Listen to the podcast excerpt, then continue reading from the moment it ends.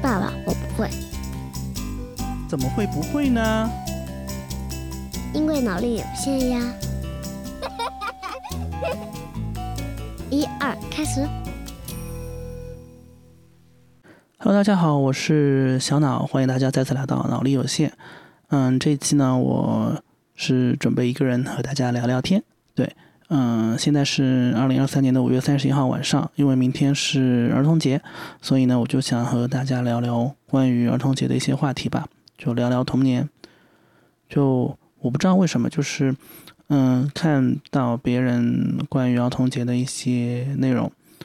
嗯，文字的也好，音频的也好，视频的也好，除了一些很雷同的，比如说大家一起小时候追过的剧啊，小时候听过的音乐，小时候玩过的玩具，一些卡牌等等这些比较有共鸣的这种内容之外，我似乎对小时候的回忆，多数都不是很乐观的。我我也不知道为什么，我脑子里浮现的一些画面都是一些很难过的画面。对，就是很少能想到一些快乐的场景。对，呃，我不知道大家是不是都这样，至少我觉得好多人讲述童年的时候都是感觉一种很快乐的一种状态，但是我似乎没有。所以我想今天和大家聊聊我童年时候的一些印象深刻的事儿。这些事儿呢，可能并不是特别愉悦的，但是是我记得特别深，而且可能是对我的成长会有一些影响的。对，就是想和大家聊一聊嘛。首先，第一个是关于我的外貌的。呃，我之前也在其他一些视频平台上有聊过我的外貌的一些情况。对，因为我出生的时候呢，就是先天的这个右脸的颌面畸形，我的整个右脸的骨头其实它是凹凸不平的。两岁的时候，我父母就带我去上海九院去咨询过，就是是否可以做一些整形的手术。呃，但是当时得到的这个回复就是小孩还太小，就是不太好操作。因为我两岁的时候应该是九一年的样子吧，然后差不多到了九五年，九五年的话，我父亲有带我过去，因为那时候也比较巧，我父亲是那个化工单位的，然后他有一个同事因为一些嗯工作的安安全事故吧，所以全身大概有很大面积的这个烧伤。所以就是呃，也是去了九院找了一个很知名的医生来帮助做手术嘛。那我父亲就是以这个陪同去照顾这个就是同事的这样一个身份，然后把我一起带过去，也做了这样的手术。所以我整个在六周岁的那一年，呃，我大概是做了两次的全麻，对，嗯，前前后后就是那种植皮啊。缝针啊，大概都缝了几十针，然后呃，从那以后就是我整个一个可能手术过程之后吧，这个阶段当中都不是特别快乐，就整个人就不得劲嘛，就是那种那种情绪是特别压抑的。对，我记得呃，我父亲那时候为了哄我开心嘛，他比如说带我去上海动物园，然后呢，呃，他会去就是。走到那个栏杆和老虎的笼子当中的那一圈地方，他会去逗老虎，呃，老虎就会一直跟着他，嗯，走来走去。其实我我知道他这么做是想让我就是，嗯，可能开心一点、快乐一点，对吧？但是，呃，我那个时候是当下我会我会觉得是很尴尬的一件事情，就是我觉得我爸爸为什么要这样做？为什么要在人群面面前去做这样的事情？就会让我觉得会有一点丢脸吧，我我不知道这样形容是不是很贴切，但是我的确不是很想要那种场景发生，所以我一直说爸爸快回来，爸爸快回来这样子。我不知道我是我不知道是不是我的六岁是不是比别人一样更多的会有这种这种这种观念，但是的确在那个当下我是不太喜欢这件事情的，嗯，所以一度也可能是因为这个右脸的缘故，我不太愿意在。人前去展现自己，甚至小时候都不怎么出去玩。有一次我好不容易就是算是鼓足勇气吧，因为我妈妈一老是说你怎么老宅在家里，然后出去跟小朋友一起玩。我好不容易出去一起玩耍吧，然后当时就是院子里面有一些小男生有那种玩具枪嘛，然后我也在那边玩，嗯，我就。随手打了一枪，然后那个枪呢，我是朝着地上的，结果那个子弹呢就反弹到旁边一位男生的手上，那个男生大概比我高一个头，就应该是个大孩子了，但是他就开始哭，嗯，然后就一直捂着自己手开始哭。你们知道那种子弹其实其实就是你打上去其实没有什么痕迹的嘛，也不会有什么伤口的，但是他一直开始哭。然后呢，就是那种院子里面嘛，他妈妈在楼上听到了，啪的马上冲下来。冲下来，然后就指着我劈头盖脸的骂。然后呢，周边的那些就年纪比较大的那些爷爷奶奶，好像也觉得你在做错事情了嘛，也帮着他们一起骂。那我当下我肯定是道歉嘛，我说我不是故意的，那个那个玩具枪也不是我的。但是可能就是谁弱谁有理吧，人家毕竟受伤了，对吧？嗯，当然我不知道那个伤，我到现在都觉得那个不是伤。然后反正我被骂的劈头盖脸。但是那个时候我我也没有哭，因为我觉得我已经道歉了嘛。然后，但是我又觉得好像自己是做错事情了，就不太敢回家，就一直在外面游荡。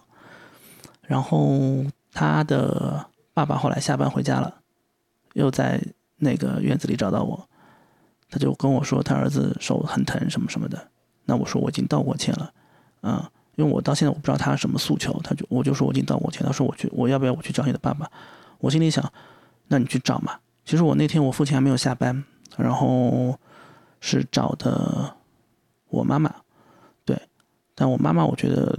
就是她的处理方式并不是特别的成熟吧，或者说特别的高明。就是她一一个劲的让我跟她道歉，然后我我看到那个男孩子他也没有哭，他就一直用手捂着他另外一只受伤的手，然后就在旁边看着。其实那个时候他已经不痛了，但是他手一直在捂着。这这个事情过去已经可能两三个小时了，然后我就说我已经道过歉了，我妈就就不知道为什么就一直要要我道歉，那我态度就很不好嘛。我觉得我已经道过歉了，为什么还要再要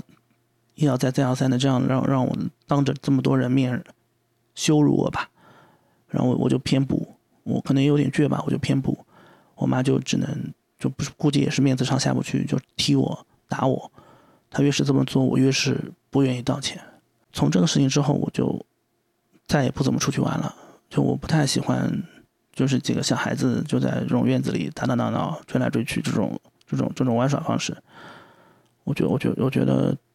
就从那件事情之后，就我会觉得挺没劲的。然后，然后就从此以后就一直在家里看书、看电视吧。看电视比较多，看书比较少。对，所以我后来眼睛度数就一直很深。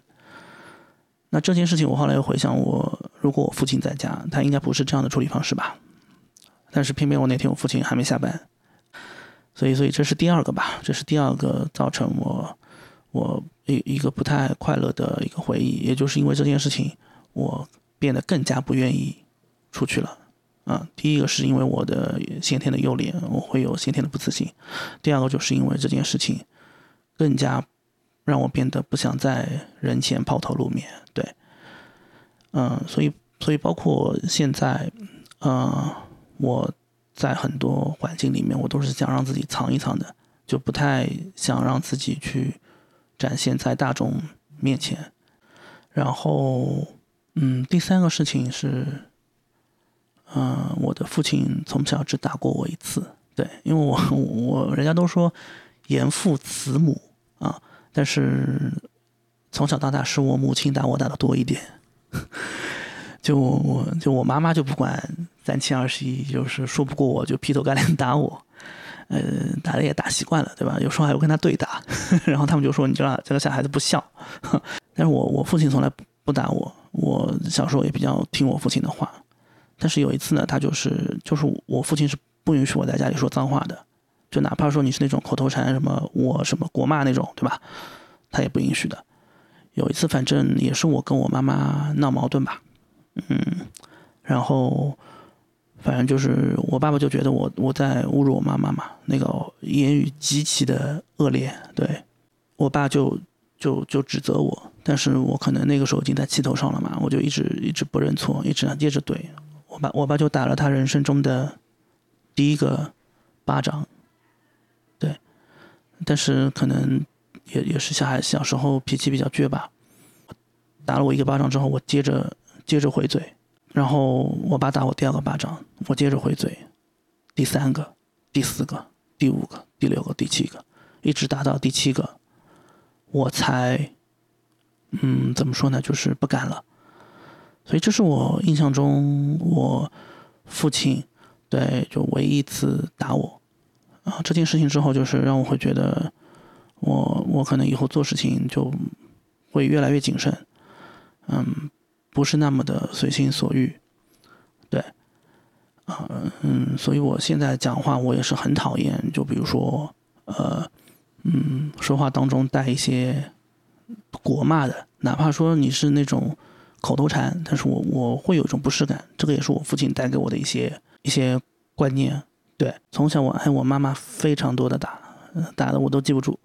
但是呢，我父亲就打过我这这一次七个巴掌。记忆太深刻了，所以这件事情以后，我在整个生活当中或者工作当中都会变得很不真。我觉得这种不真就是把我很多的嗯积极性都给磨掉了。对，就是尤其在工作上，就说的很难听点，就是我会变得很没有底线，就是别人叫我做什么，那我就做什么。然后，嗯，做不了，那就牺牲睡觉时间，牺牲其他时间，反正总会想尽一切办法，就是可以以自虐的方式去让自己做这些事情。然后谁都可以对我吆五喝六的。我现在整个一个职场的状态非常不好，我最近特别有这种离职的念头嘛。所有人都说我好说话，嗯，所有人都觉得我是那种讨好型的人格。我前段时间去聊了一个心理医生，他就跟我说了一个点，是我过往从来没有想过的点。他说我虽然一直在讨好别人，虽然我嘴上也在说着我要改，但事实上我其实是从这个所谓的讨好型人格当中获益的。对我就是用一次又一次的，嗯，不断的降低自己的底线来满足别人的这个需求，然后，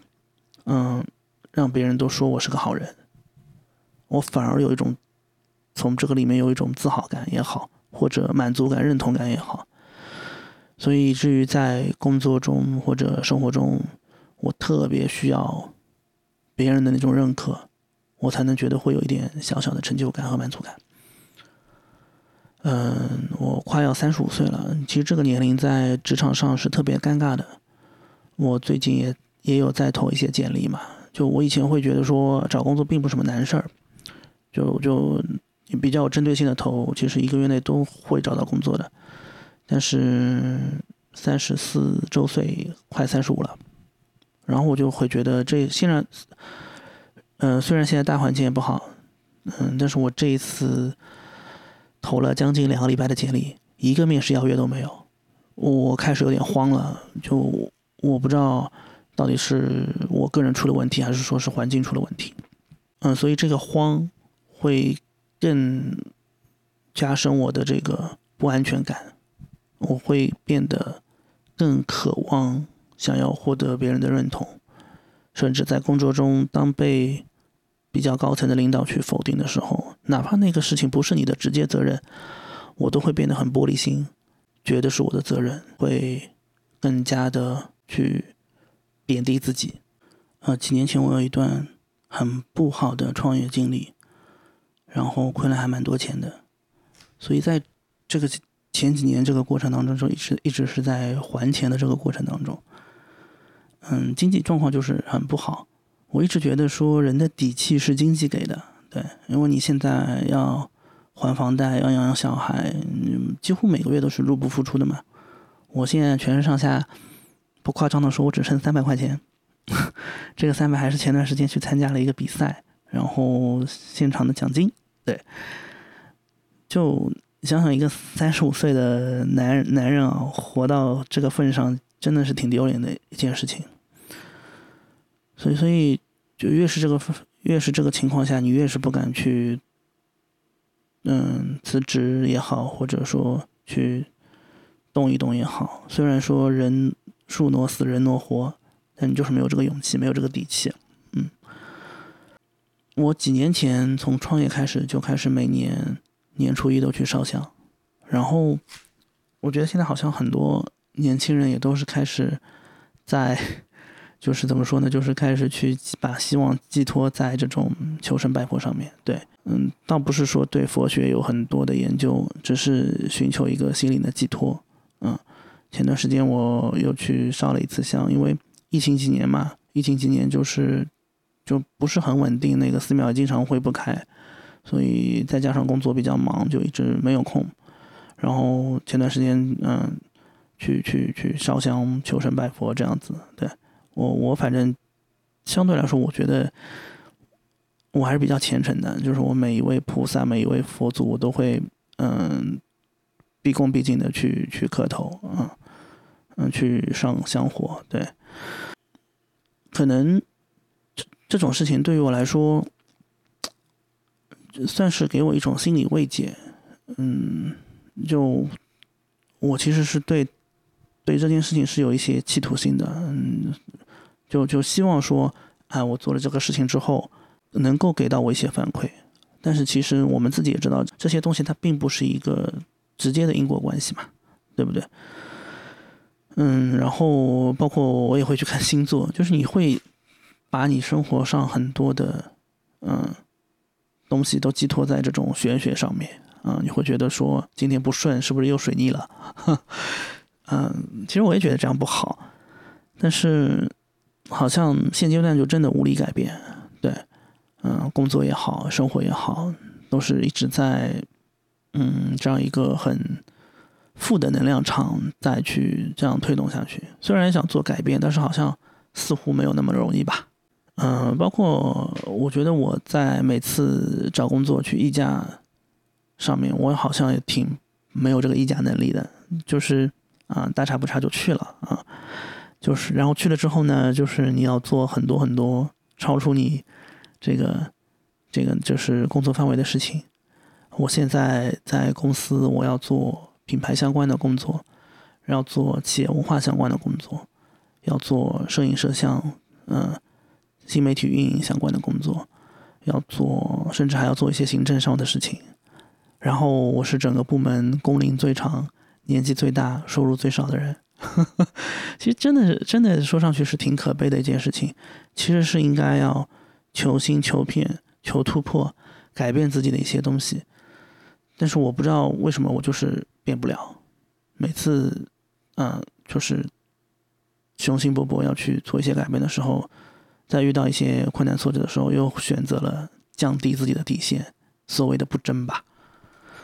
嗯，其实回到这个儿童节上面，好像我之前有看到过这样一个说法，说其实，嗯，每个成年人他内心都有一个小孩子，就是他这个内心的小孩，他不会随着我们的这个年龄增长而消失，相反，他永远会像一个孩子一样躲在我们内心的一个角落。就如果说你童年会有一些。比较恶劣的环境啊，或者你童年会被父母忽视啊，被朋友忽视啊，那你的内在小孩可能就会受到创伤。那你即便你长大了之后，嗯，你的这个内在小孩就会随时可能跳出来去哭泣、去恳求、去干扰当下。我们就是一直怎么说呢？一直就是被教育啊，就是说我们要成熟一点，嗯。就是，甚至自己也希望对自己有一些期待和要求，是要像个成年人该有的样子。但我就是不知道为什么，我今天特别就想跟自己说，